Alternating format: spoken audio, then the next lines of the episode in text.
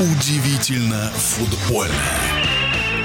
До окончания чемпионата России всего пять туров остается между лидирующим «Зенитом» и претендующими на золотые медали «Динамовцами». Все те же три очка. И на финишной прямой в каждом туре есть знаковые матчи. О них футбольный эксперт Александр Ухов. Из э, этого тура мы можем вынести два достаточно весомых результата. Это сверхубедительная победа «Зенита» над Уралом и победа, подчеркну, на классе «Динамо» над Ахматом 2-0.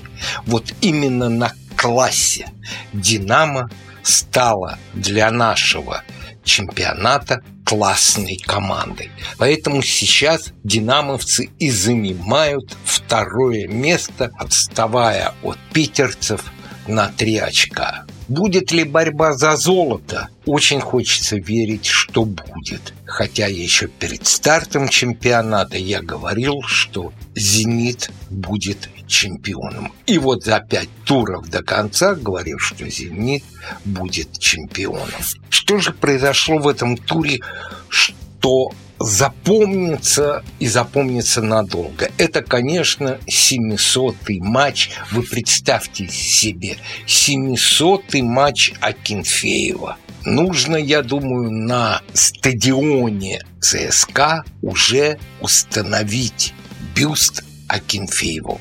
Он это заслужил. Говорю не без юмора, но на самом деле считаю, что Игорю Акинфееву армейцы должны обязательно поставить будут памятник. По крайней мере, когда он завершит свою карьеру. Не забил ЕТГ, но забил Изидор из Лока. Шесть матчей подряд за Лока. В каждом матче отмечается по голу, а в матче против Сочи отметился двумя. И этот матч надо выделить особо. Давно не было таких скандальных матчей, и я могу понять руководство Сочи, которое весьма и весьма удивлено тем, что ворота их команды пенальти назначают, а за абсолютно аналогичное нарушение ворота Лока пенальти нет. Ну и, конечно, удаление Кухты и Родриго, но Кухта поступил по-свински – просто по-свински. И по всем футбольным понятиям Родриго был прав. Мог ли Родриго сдержаться? И надо ли было ему сдержаться? Наверное, да. Наверное, но не более того.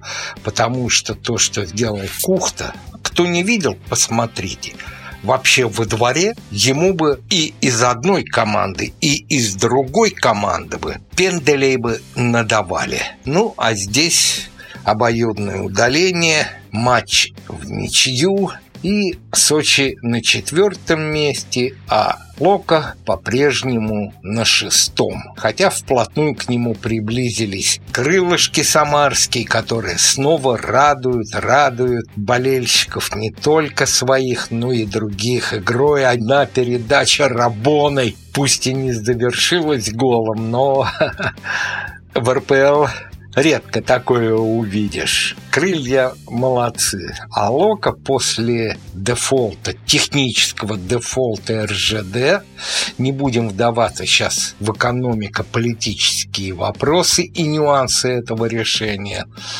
Лока, как говорят следующие люди, притормозит. По крайней мере, этот чемпионат доиграет, а дальше Лока начнутся, возможно, финансовые проблемы. Я не говорю о том, что Лока упадет вниз турнирной таблицы, но из претендентов на медали Лока, скорее всего, будет вычеркнут. Вот, собственно говоря, и все, если бы не Артем Дзюба, который не забивал Представляете, пять месяцев.